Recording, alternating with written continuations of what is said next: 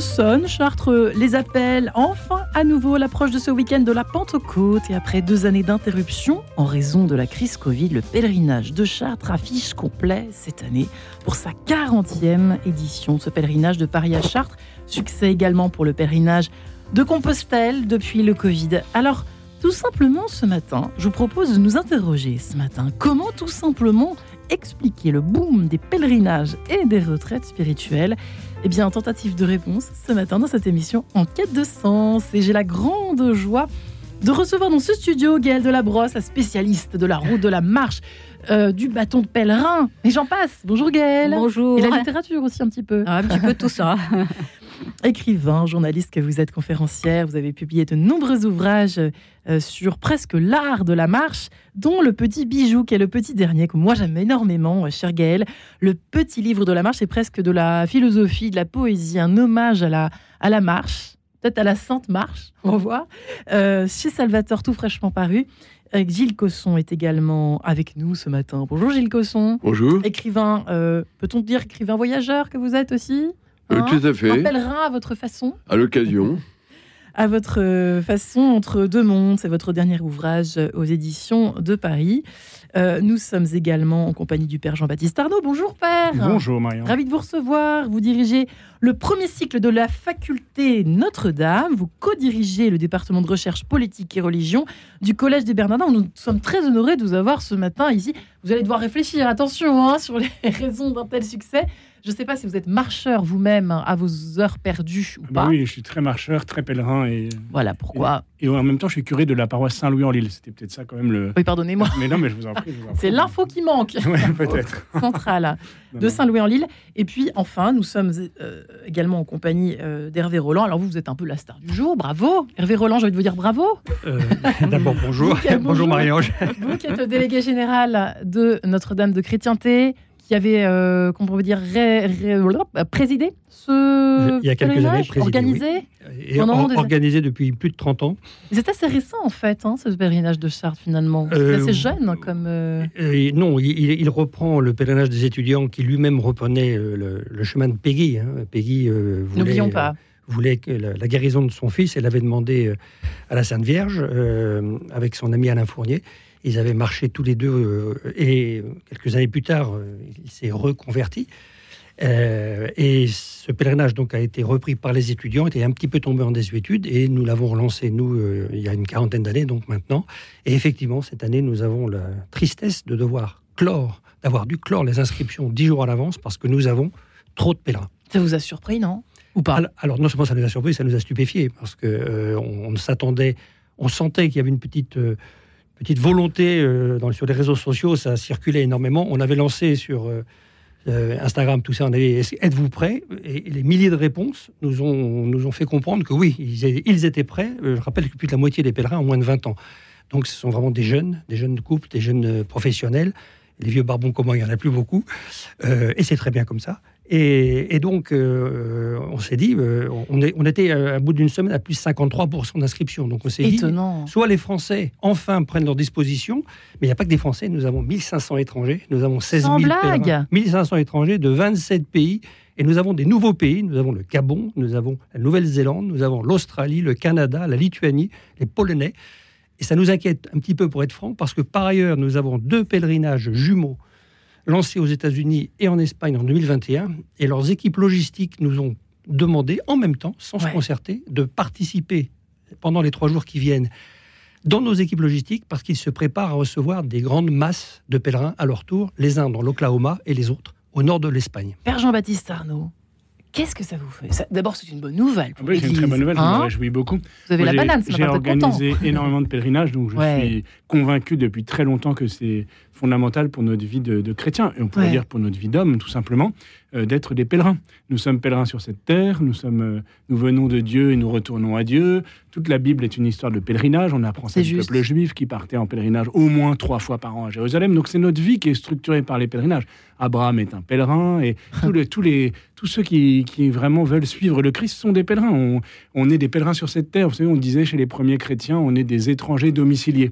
C'est une belle, une belle expression pour dire euh, nous habitons vraiment cette terre. On ne fait pas semblant euh, de passer, on, on s'y implante plante vraiment, et en même temps, on est, on est citoyen du ciel. Donc c'est une manière de nous le rappeler, et on a besoin très concrètement, pour s'en souvenir, régulièrement, plusieurs fois par an, de prendre son sac, de fermer sa porte et de partir marcher vers Chartres, vers Lourdes, vers Jérusalem, où on veut. Et, de le faire pas seul, et de le faire pas seul, en fait, de le faire aussi avec l'Église. Euh, on peut dire aussi que cet été, il y a 40 euh, 000 Français au moins qui sont attendus pour les Journées mondiales de la jeunesse. Et il y en aura peut-être même 50 000, parce que là aussi, les inscriptions débordent. Ah, Alors qu'on disait, euh, oh, on ne sait pas, est-ce que ça va marcher, c'est JMJ, c'est pas sûr, etc. Après, après le Covid, ça s'essouffle, peut-être que c'est plus qu'on veut pour l'Église aujourd'hui. Pas du tout. Il va y en avoir beaucoup plus que prévu. Et à, Paris, c'est impressionnant de voir l'élan que ça prend. Et tous les, pèlerinages qui préparent au JMJ, toutes des, routes vers Chartres et vers d'autres, beaucoup d'autres lieux, qui préparent les jeunes pour les GMJ, c'est un pèlerinage. Les GMJ, il faut pas l'oublier. C'est pas euh, un grand, c'est pas seulement un grand rassemblement. C'est un rassemblement, mais c'est pas un out. Voilà, c'est un rassemblement, mais deux pèlerins, deux pèlerins. Mais ça vous, ça vous a fait quoi d'apprendre tout ça? Enfin, ça, s'est pas fait du jour au lendemain. Non, bien sûr, ça, ça se quand même, avec tous les tourments que, qui traversent l'Église, etc., qui touchent l'Église, quand même. Et c'est étonnant ces succès. Moi, ça, me surprend. Pardonnez-moi. Non, non, mais pas vous Moi, ça me surprend pas parce que je suis convaincu ah que ça répond à un désir profond du cœur de l'homme de, depuis longtemps. Mais c'est qui est vrai et qui est particulièrement beau et stupéfiant, comme vous disiez, monsieur, c'est que euh, on, on, avait presque oublié. On a quand même eu pendant deux années euh, euh, beaucoup moins de pèlerinages. Et puis on se disait bah, peut-être que ça reprendra pas pareil. On nous a beaucoup dit on ne sait pas quel sera le monde d'après. Le monde d'après, c'est un monde de pèlerins, peut-être encore plus. Moi, je suis très frappé comme curé de paroisse. En fait, je suis arrivé au moment du Covid. Auparavant, je m'occupais d'étudiants et de jeunes professionnels, euh, notamment avec Even et puis à Saint-Romain-des-Prés. Oui. J'organisais euh, des dizaines de pèlerinages chaque année. Il pleuvait des jeunes. il pleuvait, j'en sais rien, mais ce qu'il faut les chercher un par un. C'est ça qui est intéressant aussi, c'est que les pèlerins, justement, puisque c'est pas un raout, c'est pas des effets de masse en fait. On croit que c'est un effet de masse parce qu'il y a 20 000 personnes ou à peu près. Euh, Le chiffre est un peu impressionnant. 16 000. 16 000. Mais il y en aura On n'en veut pas plus. mais, et, 40 000 au JMJ, mais, mais c'est un par un. Moi, ça m'a toujours étonné quand j'étais au milieu étudiant, c'est l'histoire d'une décision. Alors évidemment, ils peuvent se parler entre eux, s'entraîner, mais c'est une décision que, qui touche les cœurs. on se met en route, on répond à un appel. Et ça, en fait, c'est encore plus nécessaire aujourd'hui. Il y en a encore plus besoin. Et c'est vrai qu'au début, moi, comme curé arrivant dans ma paroisse, je me disais, bah c'est le Covid. Et puis après, pour redémarrer, c'était lent, c'était lent. Les gens avaient quand même un peu peur ou étaient un peu frileux au départ. mais en fait, ça n'a pas euh, éteint. Au hmm. contraire, tout, ça, ça s'est vraiment réveillé. Et, en fait, c'est des préparations aussi longues dans les cœurs. Moi, j'emmène des pèlerins en Terre Sainte depuis 20 euh, ans. Je suis très frappé de voir combien c'est toujours une décision personnelle. Ça m'avait frappé un de mes premiers pèlerinages où les gens me disaient... Euh, moi, ça fait 10 ans que j'y pense, 20 ans que j'y pense, 30 ans que j'y pense. Il hmm. faut du temps. Maintenant, on prend l'avion, on va à Jérusalem, c'est pas, c'est pas si difficile que ça. En fait, c'est un choix spirituel considérable qui se prépare, qui se mûrit. Et tous ces pèlerinages, ils sont l'expression d'un, long cheminement intérieur. Vous savez, le premier pèlerinage qu'on fait, on en parlera peut-être avec les retraites, c'est, c'est aussi de, d'aller euh, en soi rencontrer le Seigneur qui est là, euh, à l'intime de nous-mêmes, comme dit saint Augustin. Et quand on se met en prière, quand on se met à genoux pour prier en silence, le, c'est un pèlerinage Alors, intérieur. vous savez qu'on aurait pu faire venir aujourd'hui un voyagiste. On a hésité d'ailleurs, mais ça faisait, il n'y avait pas assez de place dans le studio, donc il fallait bien euh, faire avec ce qu'on avait. On est ravis de vous recevoir tous les quatre. Mais c'est vrai que les retraites, alors euh, spirituelles en tout genre, hein, mmh. attention. Il y avait donc un papier récemment, euh, bah, je crois, publié par Le Figaro, qui euh, racontait à quel point maintenant le voyage, le number one hein, du voyage qui cartonne aujourd'hui, Gaël de la Brosse, peut-être êtes-vous au courant, c'est la retraite, bien-être. Alors, je prends toutes les retraites, voilà, les retraites de jeunes qui cartonnent dans le monde entier, de plus ou moins de luxe, mais enfin bon, des retraites de jeunes, de marche de retraite spirituelle, etc et, les et la marche, les pèlerinages et les randonnées. Gaël de la Brosse, ça ne vous surprend pas, mais quand même. Je sais que ça vous surprend pas, vous, Non, non, ça ne me surprend pas. Et je pense que c'est très, très adapté au titre de, votre émission, Marie-Ange. Enquête de sens, en fait.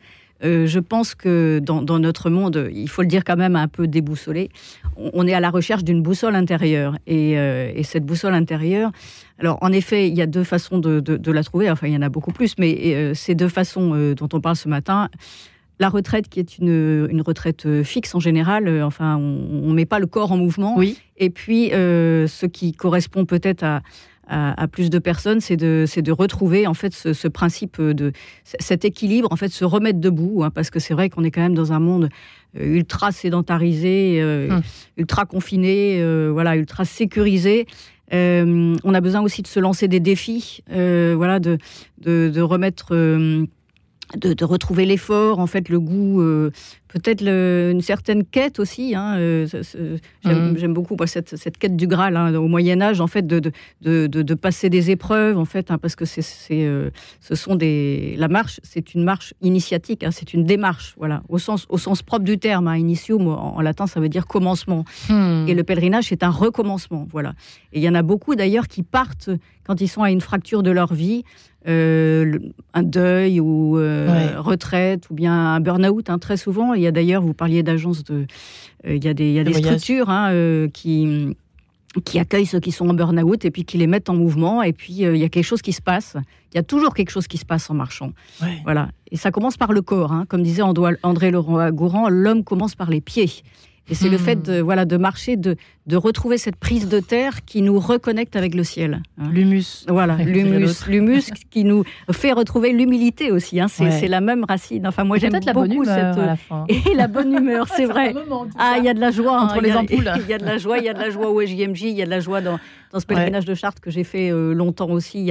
C'est ce que j'allais vous demander. Est-ce que les uns les autres euh, connaissent un peu ce chemin? Gilles Cosson, est-ce que vous connaissez le, le pèlerinage de Chartres, vous? Paul oui, Claudel, je connais le pèlerinage de Chartres. Mais à vrai dire, si j'ai pèleriné moi-même, c'est plutôt dans le monde entier et souvent à la recherche d'autres civilisations Entre et d'autres religions. C'est ça finalement quand on pérégrine, n'est-ce pas Tout à fait. Ce qui et donc hein. j'ai pu rencontrer plusieurs fois dans l'Himalaya des gens qui étaient fondamentalement bouddhistes. Je me souviens d'une vieille dame faisant un tour, c'est aveugle, guidée par un vieux monsieur pour faire le tour du Shorten de là-bas. Mais j'ai aussi été dans les Andes, ça c'est plutôt les Indiens, les ex-Indiens de cette région qui ont été ensuite repris par nous nos descendants à nous. Et puis j'ai été au Gard, à la retirée des musulmans, bien sûr, et plusieurs fois dans ces pays-là. Donc mon pèlerinage à moi, si j'ose le dire, c'est un pèlerinage multiple, à la recherche des spiritualités et des sens de la vie très différents, selon les gens qui habitent là, mais qui se retrouvent finalement très bien, euh, comme moi, dans cette recherche dont vous avez très bien dit qu'elle est universelle et qui rassemble les personnes, quelles qu'elles soient, à travers euh, leurs difficultés ou leur bonheur, à la recherche du sens personnel de leur propre vie. C'est ce qui peut-être euh, est une réjouissant. Alors je ne sais pas, faut pas non plus très, faut pas non plus euh, sauter à pieds joints d'une espèce de, bonne nouvelle qui va effacer toutes les mauvaises. Mais Gilles Cosson, est-ce qu'on peut dire, vous sentez cette espèce de de cœur qui bat à nouveau peut-être? Parce que c'est quand même étonnant. C'est alors c'est très paradoxal parce qu'à l'heure où on parle alors du wokisme, à l'heure où on parle euh, de réseaux sociaux, euh, de la détresse des jeunes, de la dépression galopante, SOS euh, Amitié qui cartonne maintenant auprès des ados. Enfin tout ça c'est épouvantable. Et pourtant, et pourtant, qu'est-ce qui se passe? 16 000 à Chartres, etc. Le pèlerinage de Compostelle, les retraites, etc. Y a, y a, on a l'impression qu'on cohabite entre deux temps. Le monde est en tension. Oui, mais écoutez, vous ne me surprenez pas du tout parce que je pense que nous souffrons beaucoup du matérialisme excessif dans lequel vit en particulier le monde occidental. C'est sa faiblesse. Tout le monde le sait. Cet individualisme qui tourne parfois au nihilisme, au milieu d'un processus d'inventivité extraordinaire que j'admire, est quelque chose qui est très perturbant pour l'être humain ordinaire qui ne sait vraiment plus où il va. Et donc il cherche indiscutablement un secours hmm. dans cette vie qui lui a été donnée une fois pour toutes, mais on ne sait plus très bien à quoi elle sert. Hmm. Alors, ce phénomène-là, on le retrouve partout dans le monde, mais il y a encore des zones, j'allais dire, où les gens vivent dans une quasi-certitude. Je pense au monde musulman, qui est un monde quand même très régulé, et dans lequel les gens sont tenus en permanence de leur vie par des décisions à prendre qui sont soutenues par l'environnement. Et puis vous avez au contraire des mondes extrêmement euh, particuliers, qui sont avant tout des mondes de réflexion spirituelle, comme le monde chinois. C'est très intéressant.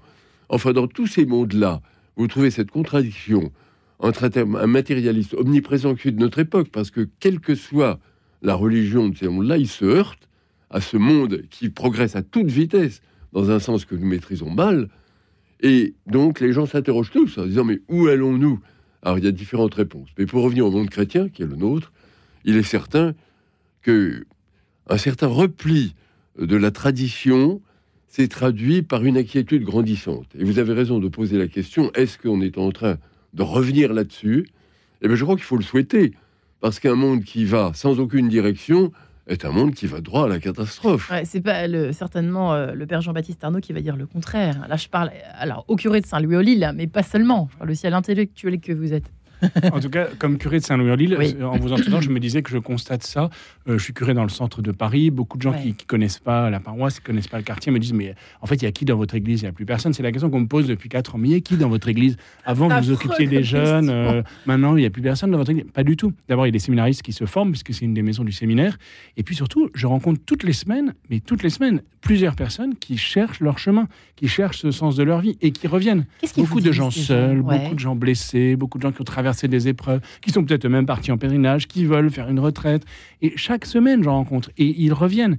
Et en fait, c'est très important que nos paroisses aussi, bien sûr, euh, organisent des pèlerinages. Moi, j'en organise maintenant euh, très régulièrement euh, depuis que c'est à nouveau possible pour, avec, avec les paroissiens de tous les âges, de tous les styles. C'est ça qui est beau aussi. Mais, mais aussi qu'on soit capable, en fait, de, à la fois d'accueillir et d'aller rencontrer des personnes qui sont pas encore dans nos cercles habituels, mais qui frappent à la porte ou qui hésitent encore à frapper. L'autre jour, j'ai rencontré une dame qui m'a dit Mais en fait, ça fait un an et demi que je suis dans le quartier, je n'osais pas, euh, je n'osais pas rentrer, je savais pas qui allait m'accueillir. Et puis, on a mis en place une équipe qui accueille les gens à l'entrée de l'église euh, et simplement qui est dans la rue pour leur parler avant la messe. Et ah ben tiens, je me suis senti accueilli. Mais ça aussi, c'est un pèlerinage, c'est le pèlerinage intérieur, c'est la quête de sens. En fait, c'est vrai qu'il y a deux mouvements un peu contradictoires. On dit beaucoup, euh, euh, la pratique religieuse s'effondre. Tout va mal. Tout va mal. Et puis même, du, simplement du point de vue des, statistiques de, la religion, de la foi. Et c'est pas faux, bien sûr. Mais il y a en même temps une poussée euh, qui peut-être n'est encore que frémissante, mais Sans qui parler est bien du succès réelle. des confirmations. ah, bien sûr, le nombre de confirmations ce week-end à Paris, 450 ou adultes. Les, c'est comme les, les, catéchumènes, les baptêmes cette année, il y en a eu vraiment encore plus et on a senti c'est pas nouveau les baptêmes d'adultes. Puis c'est des gens qui n'ont pas été baptisés autrefois. Mais cette année, par, encore, par, encore plus, on sent qu'il y a vraiment. Et c'est vrai que tout c'est lié, en tout cas pour un, pour un pèlerinage chrétien, c'est lié à la, redécouverte aussi du baptême, qui donne cette responsabilité de, de partir de partir et aussi de demeurer. Je trouve intéressant que vous ayez mis ensemble les retraites et les pèlerinages parce que, en fait, il y a quand même besoin des deux dans, dans l'évangile. Euh, il faut se calmer à un moment donné, il faut s'arrêter. Exactement, il faut s'arrêter, il faut demeurer. Vous voyez le verbe de Saint Jean qu'on entend beaucoup, demeurer.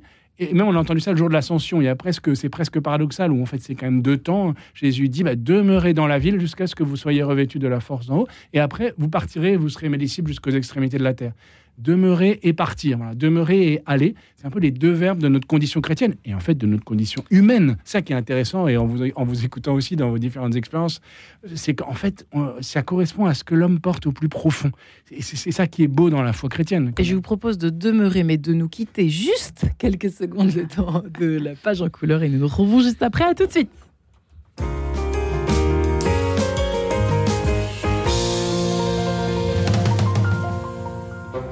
Le bonheur en musique, Edith Walter.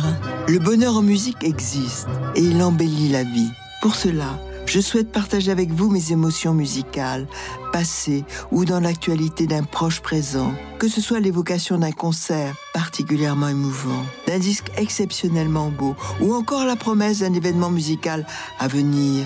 La vie est un sommeil, l'amour en est le rêve, dit Alfred de Musset. La musique participe à son bonheur. Le partager chaque semaine avec vous est mon défi. Le bonheur en musique avec Edith Walter, chaque vendredi à 20h45 et le dimanche à 14h30. Bonjour, je suis Xavier Accard, rédacteur en chef du mensuel Prier. Chaque semaine, je vous donne rendez-vous à l'école de la prière pour approfondir l'art de la prière. À l'école de la prière avec Xavier Accard et le mensuel Prier, tous les dimanches à 7h30. Leur santé vous intéresse? La Fondation nationale pour le clergé finance des actions pour améliorer la santé et la protection sociale des prêtres, religieuses et religieux pendant leur retraite, mais aussi tout au long de leur vie, quel que soit leur âge. Ainsi, elle prend soin du père Michel, du frère Patrick ou de sœur Claire-Marie, parce que tout comme vous, ils ont besoin d'attentions et de soins. Elle finance aussi des parcours de santé pour prêtres en activité. Pour découvrir nos actions ou nous soutenir, Rendez-vous sur fondationduclergé.com. En quête de sens, Marie-Ange de Montesquieu. Et de retour dans ce studio, avant de nous élancer, peut-être en faites-vous partie, chers auditeurs qui nous écoutez ce matin vers euh, euh, la Chartres euh, en ce week-end de la Pentecôte, mais pas seulement, parce qu'il y a aussi des départs pour Compostelle à la Pentecôte, n'est-ce pas Gaëlle, de la Brosse, hein et vers Rome, et vers... voilà. Avril-mai, effectivement, ce sont les mois hein bien chargés. Effectivement. Comment expliquer donc ce boom des pèlerinages et des retraites spirituelles? Nous en parlons avec nos quatre invités ce matin. Le père Jean-Baptiste Arnaud, curé de Saint-Louis-en-Lille, au cœur de Paris. Euh, lui qui dirige également, euh, qui travaille au Bernardin, qui œuvre euh, à la direction de ce premier cycle de la faculté Notre-Dame, co-directeur du département de recherche politique et religion. Gal de Labrosse, donc, écrivain, marcheuse, je ne sais pas si on peut dire ça, journaliste, conférencière, auteur de plusieurs ouvrages sur les pèlerinages, la marche, le petit livre de la marche étant votre dernier chez Salvatore. Gilles Cosson, entre deux mondes, Gilles Cosson, perché entre deux mondes, j'ai presque envie de dire. Euh, lui qui a écrit de nombreux ouvrages historiques, des récits de voyage, des essais philosophiques, est un chercheur de sens, peut-être pourrait-on dire, et de spiritualité. Donc, Entre deux mondes aux éditions de Paris. Euh, et enfin, Hervé Roland, délégué général euh, de Notre-Dame de Chrétienté, donc à la veille de ce départ euh, presque historique, j'ai envie de dire, pour ce 40e pèlerinage de Paris à Chartres, hein, sur les pas de Paul Claudel. Hervé Roland. De de Charles que je viens de dire J'ai dit, ah, Paul Claudel. Oh, sur, Claudel aurait sûrement apprécié. Qu'est-ce que je raconte Mais n'importe quoi. Bref, revenons à nos moutons. Euh, peut-être une réaction à ce qui était dit, Hervé Roland. Je vous voyais opiner du chef euh, après euh, ce petit tour de table. Oui, oui, je crois qu'il alors il y a effectivement la tentation de la dépression, si je puis dire, avec tout. Et, et la petite fille Espérance dont parlait Peggy. Hein. et, ce, sur quoi nous devons, nous, devons, nous chrétiens, nous, nous apesantir, euh, quelques illustrations de notre pèlerinage. Depuis quelques années, nous avons un, chapitre que nous appelons le Emmaüs, les pèlerins d'Emmaüs. Sont tout simplement des couples, des couples euh, qui euh, répondent à toutes les questions des personnes qui nous voient passer et depuis des années qui nous disent mais si vous êtes qui, vous faites quoi, vous allez où, etc. Et on s'est dit c'est aberrant. Alors on a, on a, commencé par faire une petite fiche explicative, mais ça suffisait pas. J'ai l'an dernier, par exemple, on a un couple est tombé sur une jeune fille voilée de Belphégor là, et elle a passé une heure avec eux. Elle leur a dit c'est merveilleux de pouvoir parler de Dieu. Donc, une jeune fille musulmane, une vingtaine d'années, c'est merveilleux de pouvoir parler de Dieu. Les chrétiens, on les voit jamais. Vous voyez, euh, c'est un petit peu ce pourquoi nous on montre. Alors, on se moque parfois de nos croix et de nos barrières, mais à un moment, sont tombés dans le triomphalisme. Il ne faut pas non plus tomber dans, dans l'effacement complet, au contraire. Donc, on a ces pèlerins d'Emmaüs. Et puis, on a, parmi les, les, marcheurs, on a des, des non-croyants, des non-pratiquants. L'année dernière, on avait trois, trois trois protestants évangéliques, et je, salue leur courage parce qu'ils ont entendu parler de la Sainte Vierge et des saints pendant trois jours et de l'Eucharistie. Et leur chef de chapitre, c'est un chapitre de, recommençants et de non-pratiquants ouais. spécifiques. Et, alors le chef de chapitre leur dit alors, euh, euh, bah, c'était merveilleux, c'était merveilleux, on revient l'année prochaine. Bon, euh, bah, mais on a aussi des musulmans convertis qui font parfois venir des musulmans non convertis et, qui écoutent, qui regardent et qui disent, vous savez, quand on voit 15 000 personnes à genoux dans la boue, hein, euh, pendant la consécration, qui restent à genoux pendant un quart d'heure, nous, musulmans qui prions à genoux, bah, ça nous touche, forcément. Euh, et puis, euh, donc, nous sommes là.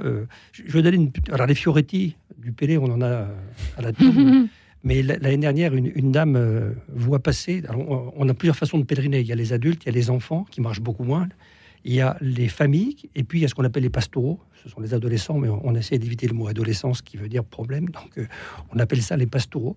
Elle voit passer un chapitre d'enfants et, un prêtre, elle, parle un peu avec le prêtre, je peux vous accompagner, euh, elle marche un petit peu, elle dit, moi je suis fille de communiste, je suis pas baptisée, etc. Quoi. Bon, et six mois plus tard, à Paris, elle croise, elle croise le prêtre qui est un prêtre diocésain. Je rappelle que sur nos 200 prêtres, on en a plus de 50 qui sont des diocésains. Hein. Euh, elle, elle, lui dit eh, Mon père, mon père, vous vous rappelez de moi? Ah oui, on avait parlé. Euh, mon père, j'ai commencé mon parcours alpha. Donc, vous savez, alors dès, comme ça, j'en ai euh, à la tonne, je peux, on n'a pas le temps de tous les voir, mais il faut se mettre dans la position. vous savez, nous, alors évidemment, nous, c'est un pèlerinage dit traditionnel. à peu près 60% de nos pèlerins sont tradis, comme on dit. Hein. Même si on Combien de pourcents 60%. Ouais, d'accord. Et sur les 40%, il y en avait, il y en a, une bonne vingtaine de pourcents qui sont plutôt de forme ordinaire et une bonne vingtaine qui sont qui alternent. Moi, je, pense à un garçon qui va un dimanche à la Trinité, le dimanche suivant à Sainte-Eugène, Sainte-Cécile. Mhm. Donc, il est plutôt sensibilité manuelle. Euh, là, je parle des pratiquants. Et puis, il y a les non-pratiquants, les non-catholiques. Je connais une jeune fille juive, moi, qui l'a fait deux fois. Après, chacun a son cheminement euh, personnel. Mais nous, on est là pour leur dire, écoutez, c'est exactement ce qu'a dit Père Arnaud. Euh, euh, on vient. vous savez, les, questions de Pierre Dac, qui suis-je, où, vais-je, d'où viens je, Moi, je suis moi. Ça, c'est ma spécialité. moi, je viens de chez moi et j'y retourne. Et eh bien, en fait, le chrétien dit la même chose. Je viens du bon Dieu et je retourne au bon Dieu. Donc, euh, et, je marche. Euh, Père Arnaud a rappelé que nous sommes dans une démarche qui ressemble à celle de nos frères juifs, nos, frères aînés, hein, qui, allaient trois fois par an à Jérusalem. Il fallait, il fallait faire le pèlerinage. Mais nous, c'est pareil. Nous sommes des Pellegrinus, ça veut dire peregrinus en latin, ça veut dire étranger. Hein. donc, en fait, nous sommes étrangers à ces terres, mais domiciliés, c'est la belle expression. Et nous avons donc, nous, à témoigner. Je crois que le, le mot essentiel, c'est témoigner. et moi, la bonne nouvelle que je vois, c'est que nous, enfin, nous voyons arriver dans notre pèlerinage depuis quelques années une autre couche de société. On va arriver des artisans, on va arriver des personnes avant, il y avait, on va se dire les choses, puisqu'on est là pour ça, un petit côté bourgeois. Euh, qui est en train de disparaître et je trouve que c'est une très bonne nouvelle. Sociologiquement, c'est intéressant ah, aussi. C'est hein. surtout en train de se passer. Euh, j'allais dire, il était temps. Et peut-être, sûrement, le Covid, euh, le Covid, il a été pour quelque chose. Beaucoup de gens se sont mis à réfléchir en disant. c'est quoi ma vie C'est ce que j'allais demander à Gaël. Au fond, c'est presque devenu, et à Gilles Cosson, c'est devenu un, presque un besoin. Hein. J'ai envie de parler même de besoin presque vital, hein, par, par, pour certains en tout cas qui réalise à quel point il s'enfermait euh, comme un petit rat dans sa roue. Si on dire ça. Une marmotte dans sa roue. Oui, effectivement, euh, vous avez raison. Je pense que le, Covid et le confinement euh, y a été pour beaucoup parce qu'on s'est rendu compte combien c'était important en fait d'avoir une direction dans la vie en fait. Hein. Quand on était confiné, on était en fait on tournait un peu sur soi. Et alors j'en profite pour, pour parler c'est vrai que sur, euh, il y a beaucoup de, randonneurs en fait qui, deviennent pèlerins en fait. Parce Ça c'est vrai ou pas? Euh, Oui, oui, tout à fait. et, pas trop, hein. euh, et, souvent, d'ailleurs, des, chemins qui étaient des chemins de randonnée deviennent des chemins de pèlerinage. Et il n'y a qu'à regarder, c'est très étonnant, les topo-guides de la Fédération française de randonnée pédestre, qui sont de plus en plus, qui étaient avant nommés GR 65, etc. Le GR 65 est actuellement la voie du Puy-en-Velay. Il y a le chemin de Saint-Guilhem qui est aussi est devenu un topo guide de la FFRP. Le chemin urbain 5, la Via Francigena dont vous parliez tout à l'heure, hein, vers Rome, de Canterbury vers Rome. Bientôt le chemin de Marie-Madeleine, en fait, qui est en train d'être créé dans le sud. Hein, euh, voilà, de, Saint-Maximin, euh, voilà, des Saintes-Marie de la Mer jusqu'à Saint-Maximin et, la Sainte-Baume. Et tout ça pour dire qu'effectivement, il y a, je pense, il y a un boom de la randonnée, mais de la randonnée qui a un sens. C'est-à-dire que, hmm. alors, vous vous rappeliez euh, tout à l'heure que le pèlerin veut dire étranger, mais euh, le pèlerin, c'est aussi celui qui va, hein, que ce soit euh, en, par exemple, Hajj dans, dans l'islam, en fait, c'est celui qui va quelque part, en fait. Hein gros bas euh, aussi dans, pour les Tibétains, c'est celui qui va quelque part, qui a une hmm. direction en fait. Hein. Toutes les religions ont un peu cette voilà. espèce de donc, donc le sens, c'est non seulement une signification, mais aussi une direction. Et le pèlerinage, c'est d'aller vers un sanctuaire en fait. Donc c'est un lieu qui a un sens en fait. On donne un sens à notre marche et donc, on donne un sens à notre vie. Ah, c'est pas, voilà. c'est pas seulement point A, point B, euh, gîte A, gîte B, quoi. Non. Et je pense que c'est la, la, différence entre les randonneurs et les pèlerins. Il y a un boom de la randonnée, mais encore plus euh, de, du pèlerinage, en fait. Et donc, on, a l'habitude de dire on part randonneur et on arrive pèlerin. Et hmm. c'est vrai. Hein. moi, j'ai accompagné des, des patineurs à partir de Saint-Jacques-de-Compostelle jusqu'à Czestochowa en Pologne. Hein. Euh, à l'appel de Jean-Paul II, on est allé au, au, JMJ euh, en 91. Euh, et, donc, on avait, j'avais choisi un patineur de chaque pays de la communauté européenne. J'avais fait passer un patineur, un patineur, euh, patineur à roulettes, hein, mais les, les, les, pas les patines, pas les roulettes, pas les quatre roulettes, hein, les patineurs rollerblade, en fait. Vous savez les sur une ligne. Les, voilà. Et, et, donc, ils ont patiné 4000 km à partir de Saint-Jacques-de-Compostelle jusqu'à chez Alors, au début, ils faisaient la fête et tout ça. C'était c'était des sportifs et ils sont vraiment arrivés pèlerins et d'avoir effectivement ces JMJ à l'arrivée où tout le monde les accueillait, les bras ouverts, etc., où on marchait, où les gens couraient plutôt avec eux, etc. Euh, et, c'est ça qui touche les jeunes, et au JMJ aussi, c'est ça qui touche profondément les jeunes. Ça, me donne une idée pour l'an prochain. On irait beaucoup plus vite à Chartres. Écoutez, on va y aller à cheval aussi. et alors, je voulais vous rassurer, euh, Marie-Ange, petite parenthèse, en, parlant de Paul Claudel, vous n'avez pas tout à fait tort, parce qu'à à la cathédrale Notre-Dame, il y a, ou il y avait, je ne sais pas, euh, cette, ce, pilier où Claudel s'est converti. Il y a une petite euh, voilà, messe de Noël. Euh, voilà, exactement. Voilà. Donc, j'avais pas complètement vous pas tout à fait. vous sauvez un peu mon ignorance. Merci beaucoup, on, on, marche vraiment sur les traces de Charles Péguy. D'ailleurs, c'est le seul chemin de pèlerinage qui est sur les traces d'un écrivain, en fait. Hein sur les traces de Charles Péguy. Tous les autres chemins de pèlerinage sont sur les traces d'un saint en général, et parfois d'une sainte plus rarement.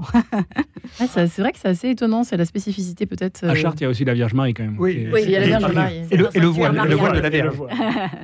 Mais c'est sur les traces de Charles Péguy, et le chemin s'appelle le chemin Charles Péguy qu'a ouvert le petit-fils de Charles Péguy, hein, avec euh, Pierre-Yves Le Priol notamment, qui a écrit un superbe livre. Et euh, voilà, mais c'est effectivement sur les traces d'un écrivain. Et c'est pas par hasard d'ailleurs que, que les, ouvrages se multiplient et se vendent d'ailleurs autour de la, de la marche. Hein. Il y a un boom aussi de ce côté-là. Gal, juste une petite question. Euh, euh, avant de continuer le tour de table, mais c'est vrai que vous le constatez peut-être. Oui, oui, il y a un grand succès. un de mes amis, Patrick Tudoret, là, qui vient de sortir un livre sur la marche et qui voilà, est déjà réimprimé au bout de, de, quatre, de quatre jours. Enfin voilà. Euh, et puis effectivement, ce, ben, vous parliez du petit livre de la marche, donc on l'a ressorti en nouvelle édition parce qu'il avait dépassé les, les 5000 exemplaires. Voilà, moi j'ai écrit cet éloge du pèlerinage et puis on a, on a euh, donc moi je suis éditrice chez Salvatore et le petit dernier c'est euh, le guide spirituel du Mont Saint-Michel. J'ai créé une collection de guides spirituels. Après être allé à, à la procure et voir Mathilde Mailleux qui m'avait dit les gens manquent de guides. Hein, et que ça soit dans les retraites où on a besoin d'être guidé, et effectivement, il y a les prêtres qui nous aident à, faire cette, euh, à ce discernement dans notre vie, eh bien, c'est pareil sur le, sur le chemin de, pèlerinage, on a besoin de guides.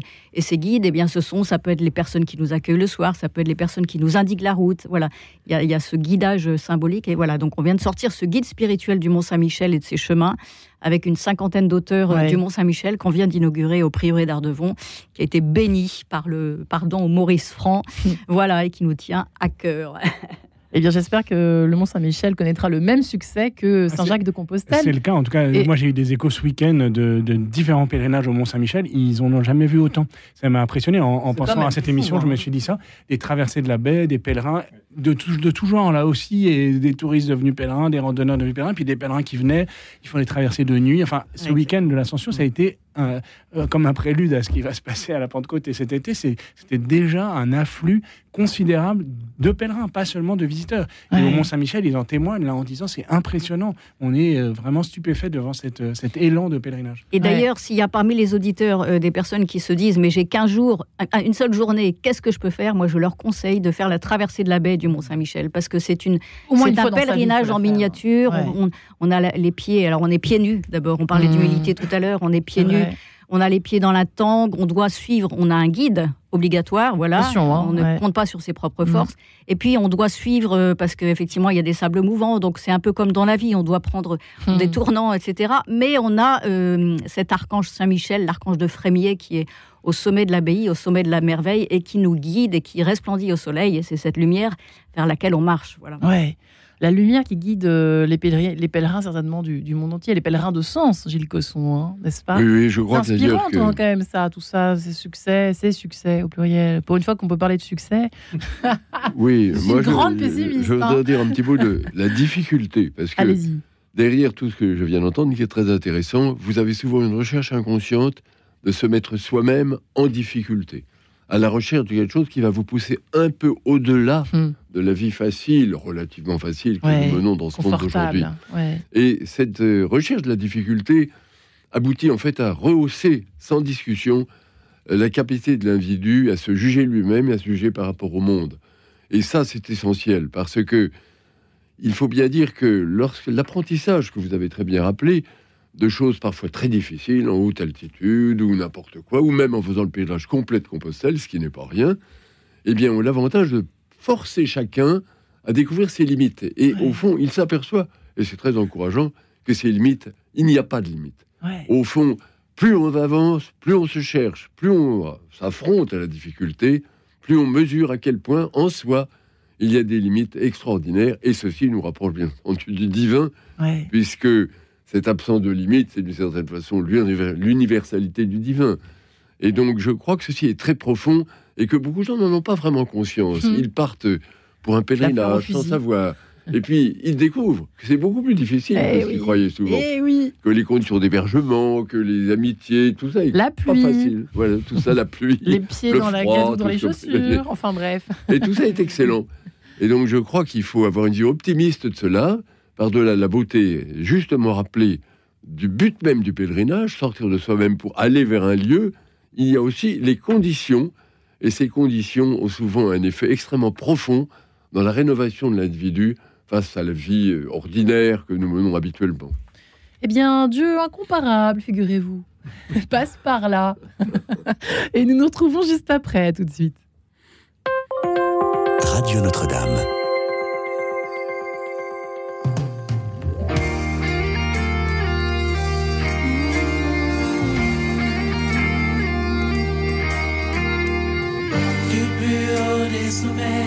au fond des océans.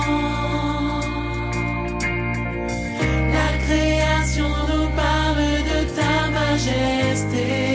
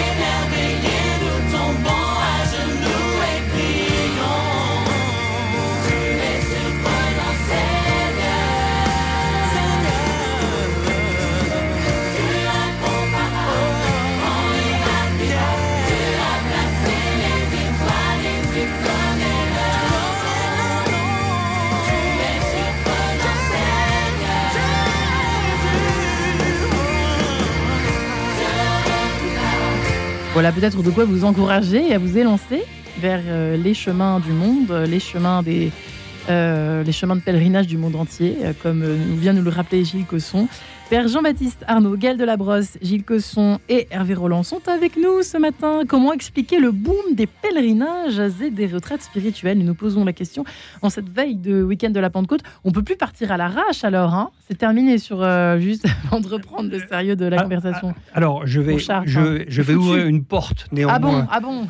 Euh, Parce que nous avons tellement de demandes. Les, les pèlerins peuvent s'inscrire pour la journée, c'est-à-dire ah, une journée. En revanche, qu'ils aient la gentillesse arriver au bivouac d'avoir prévu de repartir chez eux, parce qu'évidemment, euh, on, ne peut pas, on, ne peut pas les héberger, les héberger, voilà. Mais euh, alors en particulier lundi, puisque lundi, donc nous aurons la, messe dans la cathédrale de Chartres en présence de Monsieur Christori. C'est un prélat américain qui viendra d'ailleurs, parce que nous avions prévu le cardinal Pell, euh, qui est décédé malheureusement. On, voulait faire envoyer un petit signe à tous ces pèlerins étrangers qui viennent, donc avoir un, prélat anglophone en l'occurrence.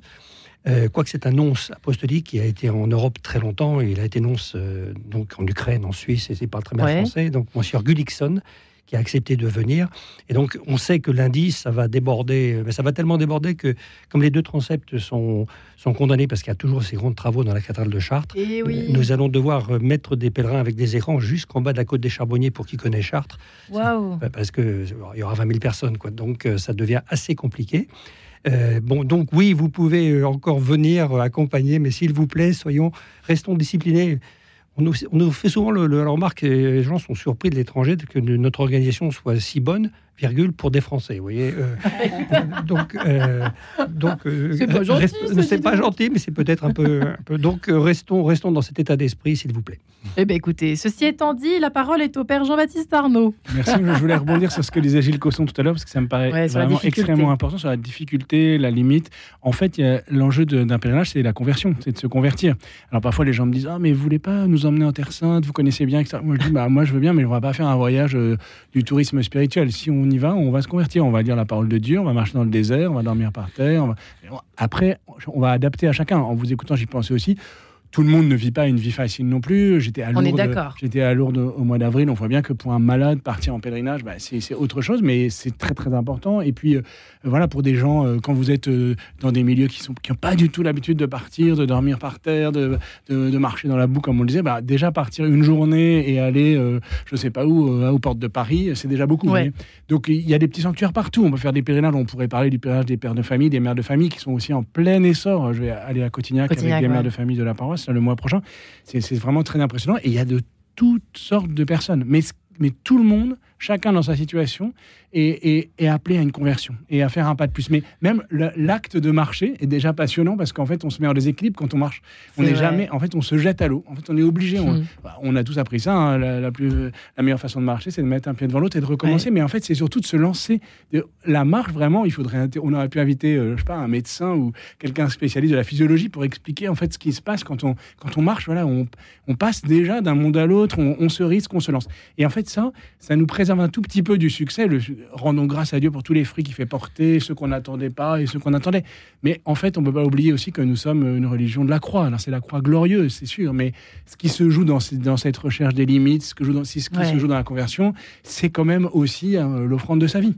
Et euh, bien sûr qu'elle porte du fruit, et bien sûr qu'il y a une fécondité qui nous dépasse et qu'on ne verra pas d'ailleurs.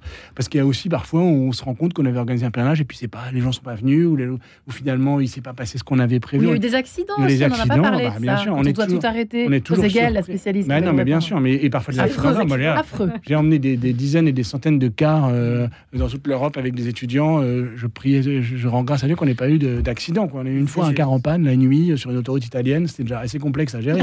voyez, mais, euh, mais vraiment, il y, a quand même. Euh, c'est un pèlerinage qui convertit euh, le pèlerinage chrétien. Et, mais en, vous écoutant, Monsieur Cosson, on voit bien que ça rejoint, en fait, là encore, une, quelque chose qui est très profond dans l'homme, cette recherche des limites. Et puis, on affronte des échecs, on affronte des difficultés. On, sait, on a tous expérimenté le jour où on n'a plus envie de partir quand on fait Saint-Jacques de Compostelle. C'est vrai. À un moment, on a envie d'arrêter. Mm. Et, c'est bien, et tant mieux. Puis on va aller au-delà. Alors, il ne faut pas aller jusqu'à être brisé. Casser la machine. Casser la machine. Mais on sent quand même qu'on peut aller plus loin, on peut faire un pas de plus, le petit pas de plus qui est, dans lequel en fait on va éprouver une très grande joie quand, on gravit un sommet. Euh, on, sait très bien qu'il y a des moments où on en a marre, on a envie d'arrêter, mais on y va justement. Il y a une telle joie d'arriver en haut. Évidemment, si on se casse la jambe, ben, on descend. Mais mais il y a, et, c'est vrai quand même que on est, le pèlerinage, on se réjouit de tout de tout ce qui va s'accomplir et qui a déjà été donné. Mais il y a aussi cette cette théologie de la croix quand même qui est, derrière et, qui me paraît importante. Et il y a des moments, merci de le rappeler, euh, Père Arnaud. Et il y a aussi des moments où on s'ennuie. Alors pardonnez-moi, là je vais pas faire la promo du pénétrant, vous n'avez pas besoin de moi pour en faire puisque c'est complet. Alors je m'en fiche, je veux dire quand même, cher Hervé Roland. Moi je trouve que le pèlerinage de Charles, mais, mais Saint-Jacques aussi, hein, le Camino Frances, attention, hein. il y a des moments d'ennui. il y a des moments où c'est plat, quoi, la Beauce, tout ça, euh, on en a marre, quoi. Hein. C'est sympa, mais pas tout le temps, quoi. Ah bah, c'est la traversée du désert. Et c'est important et ça fait partie. Hein, mais, je, vais parler un peu anglo-saxon. Euh, ils ont cette formule tout simple no pain, no gain. S'il n'y a pas d'effort, il n'y a pas de mm. gain. si vous voulez gagner votre sel, et c'est ce que vient de dire le père Arnaud, ben, il faut faire des efforts. D'ailleurs, cette espèce d'exigence qu'on retrouve effectivement dans d'autres civilisations, dans d'autres continents, de vouloir sortir de soi, de vouloir, et parce qu'on sait que si on ne fait pas cet effort, vous avez, il y a l'expression classique que tous les scouts connaissent, euh, la grâce rentre par les pieds. Euh, eh bien, euh, c'est vrai, c'est-à-dire que tant qu'on n'a pas un peu hein. meurtri le corps, l'âme n'est pas complètement libérée. La grâce rentre par les pieds. Et oui. Je me souvenais plus de cette phrase. J'aime bien. À méditer. Il y a, ça d'Exupéry, puisqu'on est dans les citations, qui dit il n'y a pas de fruits s'il n'y a pas d'écorce. En fait, hein, on grignote dans l'orange, il faut bien grignoter le, voilà, l'écorce avant d'arriver aux fruits. Alors, moi, je pense qu'il y a quelque chose d'important parce que j'étais en train de me dire on n'a pas parlé du silence et de la solitude. Mais ah, c'est vrai ah, que ah. dans c'est vrai que dans les pèlerinages, il y a deux sortes de pèlerinages. Et euh, moi, c'est un peu ça que j'ai étudié dans, dans, dans, mon livre Éloge du pèlerinage. Parce que j'ai pèleriné pendant 40 ans. Et donc, euh, j'ai passé en revue les différents pèlerinages. Et moi, j'ai commencé par ces pèlerinages de Chartres, en fait. Et les pèlerinages qui, euh, en Bretagne, sur le même modèle que les pèlerinages de Chartres. voilà. Hmm. Euh, non, mais en fait, l'idée, c'est de pèleriner à plusieurs derrière une bannière, avec le récitant le chapelet, Pas du tout la même chose que Saint-Jacques. hein. Ça, c'est des pèlerinages euh, collectifs, en fait, hein, et hum, qui ont euh, euh, valeur de témoin aussi, de témoignage quand on passe, quand on traverse une ville en chantant le, le chapelet euh, derrière une bannière. Voilà, on témoigne de notre foi. Et il y a un autre genre de pèlerinage, et moi, c'est celui-là vers lequel j'ai ensuite, euh, on peut dire, euh, poursuivi. C'est le pèlerinage en, soit en solitaire, enfin en individuel en tout cas. Ouais. Et en effet, les 350 000 personnes qui arrivent à Saint-Jacques de Compostelle chaque année, eh bien, ça n'est pas le pèlerinage de Chartres, ça, n'est- ça ne sont pas les pèlerinages des mères de famille, les marches de Saint-Joseph, etc. Cotignac, il y a vraiment deux sortes de pèlerinages différents et qui se complètent en fait. Hein. C'est, c'est pas voilà, mais il y a deux démarches euh, pour qu'on comprenne mais- bien. C'est, Hmm. il y a deux démarches, euh, voilà. Ouais. Et ceux qui partent en effet vers euh, vers Saint-Jacques, et ben qui partent du, du Puy-en-Velay, de d'Arles ou de chez eux, eh bien, euh, et, et de chez eux. hein. Le pèlerin avant, Ouais. il partait de chez lui, hein, parce qu'il n'avait pas le train, l'avion, etc. Pour rejoindre le point de Hmm. départ, il partait de chez lui, il mettait Avec la, sa bourse. la clé, à- euh, Ouais, voilà.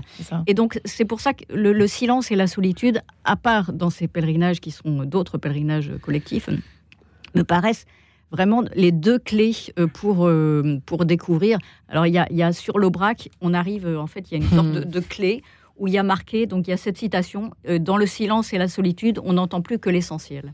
Ouais, et on entend euh, ce vent qui était sidérant entend, dans voilà. braque. hein. Voilà. On ouais. entend les clochettes des, Oui, des vaches des, des vaches d'Aubrac, des mannequins. ouais.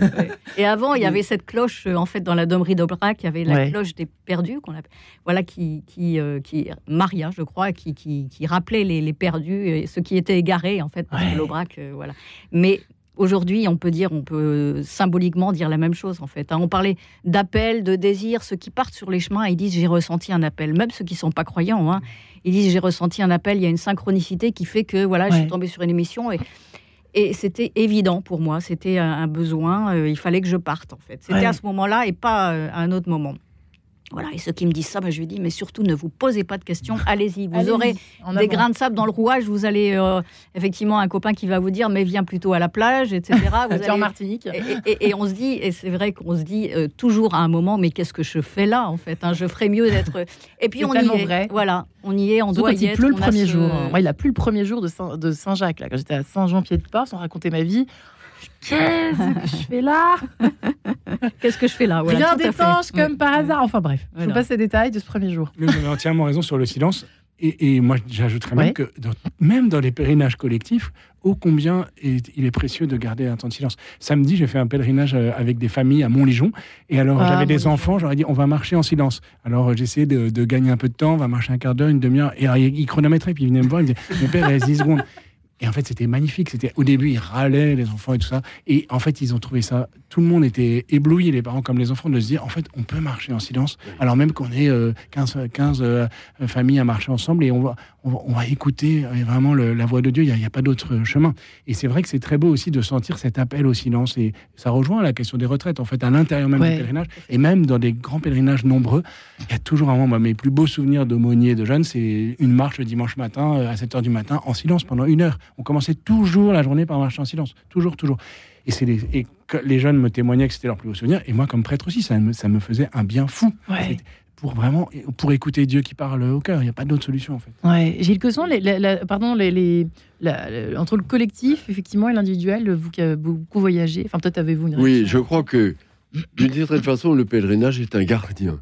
Le gardien, et c'est d'une certaine façon le gardien de notre vieille Europe qui a cette tradition chrétienne qui s'est beaucoup traduite par tous les pèlerinages dont on parlait. Ouais. Moi, j'ai vécu pas mal aux États-Unis dans ma vie et j'ai pu constater quelque chose qui. Les gens ne sont pas très conscients. On dit toujours le monde occidental est très matérialiste. Bon, c'est vrai, c'est vrai dans notre pays, c'est vrai aux États-Unis. Mais aux États-Unis, il y a une différence parce que le pèlerinage est très rare aux États-Unis. Parce que le matériel s'est tellement installé dans la vie quotidienne que ce besoin n'existe pas, ou existe Ouais. peu. Ce serait très grossier de dire qu'il n'existe pas peu. Alors que dans nos pays, où il y a quand même cette très vieille tradition euh, de chrétienté active, de recherche, de soutien, eh bien ça existe encore. Et c'est extrêmement réconfortant, parce que c'est vrai, moi j'ai énormément voyagé, vu des sortes de peuples, mais que dans ce vieux pays qui est l'Europe, je généralise un peu au-delà de la France, il y ait cette tradition qui fait que des Allemands ont fait le pèlerinage de Compostelle, des Italiens, eh bien, c'est très beau, parce que c'est une sorte de, euh, de perspective qui est offerte contre le matérialisme ambiant, et c'est magnifique. Effectivement, Père Arnaud. Moi, je me souviens d'un prêtre québécois euh, qui était aumônier d'étudiants et qui me disait Mais au Québec, on fait pas de pèlerinage, enfin, ou alors en voiture, mais c'était vraiment, c'était pas du tout dans. il disait C'est pas dans notre culture. ça nous étonne. Vraiment, c'est très beau cette expression de gardien que vous employez. Oui, elle, est, elle, est très hein. biblique. Évidemment, c'est le psaume des pèlerins, un des psaumes Le Seigneur est mon gardien, je lève les yeux vers les montagnes. Le Seigneur me garde au départ et au retour. C'est vraiment la manière aussi dont la Bible exprime en fait euh, la garde de l'âme, la garde du cœur. La... Et, et c'est vraiment euh, très encourageant, je pense, en effet, de sentir que euh, l'Europe qu'on dit déclinante, le monde qu'on dit matérialiste, en fait, est habité. Il y a une âme qu'on ne peut pas enlever. Et ce, ce, boom des pèlerinages, des retraites, en est vraiment un signe très éloquent. Hervé Roland, effectivement, sur ce côté silence, est-ce qu'il y en a quand même bah, Alors, nous, il y a peut-être une manière de, de, réconcilier à la fois retraite et, pèlerinage. C'est ce que nous appelons, nous, les anges gardiens. Ah. Nous avons euh, c'est un peu plus de 6000 personnes qui sont inscrites. Euh, alors vous avez des monastères, c'est pour ça qu'on rejoint, euh, vous avez des abbayes, euh, partout, partout dans le monde, hein, des, noms très connus. Vous avez aussi des personnes chez elles, donc qui, sont à la fois dans cette démarche de silence, de prière, qui nous accompagnent. Il y a quand même aussi des personnes qui organisent des, pèlerinages locaux. Il y en a plus d'une cinquantaine en métropole. Il y en a un bien connu avec Monsieur Macaire également en Martinique. Euh, il y a aussi des personnes euh, qui ne peuvent pas marcher parce qu'elles sont ailleurs. Elles sont par exemple au Beaumet ou, en prison. En prison. Voilà. Et cette année, il y a un groupe de 17 prisonniers dans une maison d'arrêt qui va marcher entre guillemets sur place et qui va prier avec nous. Et donc il y aura là cette phase à la fois de démarche de pèlerinage euh, et d'une forme de retraite et de prière. D'association, en fait. Ils hein. s'associent. Et, ils ont le même livret que nous. Et, et, ils prient sur les mêmes prières de manière synchrone. C'est nouveau, ça alors, euh, ce qui est nouveau, c'est cette population-là. Ce qui est, euh, mais l'an dernier, on en avait à peu près 5000, cette année 6000. Euh, donc, il y, a, beaucoup de personnes qui, simplement aussi, pour des raisons professionnelles, ne, ne, peuvent pas participer, ou pas cette année, ou n'ont pas envie, parce que qu'est-ce que je fais là hein, il, y a, aussi. donc, c'est intéressant, ce soutien spirituel formidable. Et on peut dire qu'à côté des marcheurs, il y a aussi des retraitants, quelque part, qui les accompagnent. C'est magnifique, une, une sorte de communion universelle autour de cette démarche qui est celle par exemple du pèlerinage et donc du retrait. Mais finalement c'est un peu un synonyme euh, en demeurant ou en avançant. Merci en tout cas à vous quatre. Peut-être euh, ai-je le temps? Oui, j'ai le temps. Magnifique pour une fois. Les 17 et 18 juin, cher Gaël de la Brosse, les fraternités monastiques de Jérusalem et euh, l'hebdomadaire pèlerin que nous connaissons bien, qui organisent un week-end à Vézelay, c'est bien ça? Oui, oui, tout à fait, avec des marches, des visites, des... et c'est sur l'esprit du chemin. Voilà, donc c'est un peu surtout ce, dont on vient de parler. On se pose pendant deux jours à Vézelay. Euh, et, voilà, on l'a fait l'année dernière avec les fraternités monastiques de Jérusalem. C'était un temps magnifique, un temps hors du temps sur cette colline éternelle. Et donc euh, voilà. Une initiation euh, peut-être aussi. Tout à fait. au pèlerinage. Voilà, exactement. Et puis un magnifique roman entre deux mondes, Gilles Cosson. Finalement, ça reflète un peu ce qu'on a dit. Hein. Un petit peu parce que mon grand journaliste, qui est le héros de cette affaire, passe, entre autres, à la Sainte-Baume. Il y passe pour les raisons qu'on vient de dire. Vous voyez, je vous avais dit. Gilles Cosson, Gale de la Brosse, Père Jean-Baptiste Arnaud et Hervé Roland, merci infiniment à vous quatre. Merci. Merci, Marie